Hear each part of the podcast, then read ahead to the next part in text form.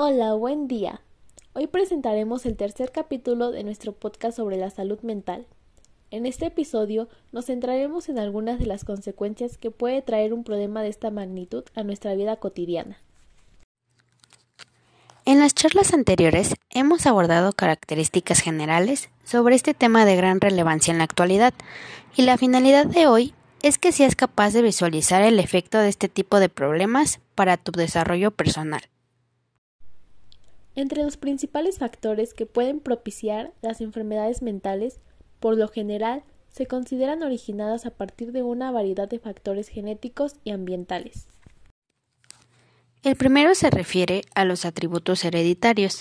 La enfermedad mental es más frecuente en las personas cuyos parientes consanguíneos también la padecen.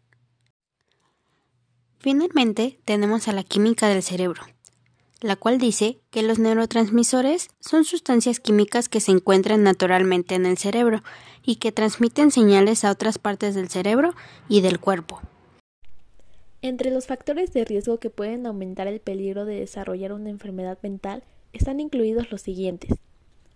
Antecedentes de enfermedad mental en un pariente consanguíneo como uno de los padres o un hermano.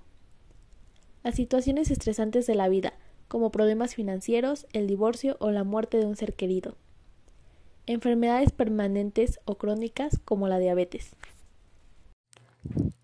Daño cerebral como consecuencia de una lesión grave, o llamada también traumatismo cerebral, por ejemplo, a causa de un golpe violento en la cabeza. Experiencias traumáticas tales como un combate militar o ataques.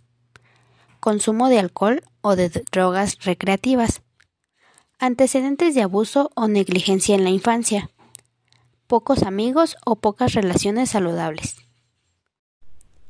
Los efectos de la enfermedad mental pueden ser temporales o duraderos. También es posible sufrir más de un trastorno de salud mental al mismo tiempo. Por ejemplo, puedes tener depresión y un trastorno vinculado al consumo de sustancias. Seguramente, a partir de esto, te estás preguntando, ¿Puede cambiar mi salud mental con el tiempo? Y la respuesta es sí. Con el tiempo, la salud mental puede cambiar. Por ejemplo, al estar enfrentando una situación difícil, como tratar de controlar una enfermedad crónica, cuidar a un pariente enfermo o tener problemas de dinero, la situación puede agotarse y abrumar la capacidad de lidiar con ella. Esto puede empeorar la salud mental. Por otro lado, también puede modificarla tomando medidas para mejorarla, como hacer meditación, usar técnicas de relajación y acudir a terapias.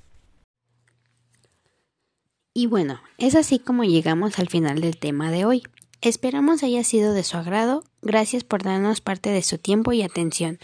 No olviden escuchar el siguiente capítulo, pues hablaremos sobre las señales para identificar si atraviesas un problema de este tipo.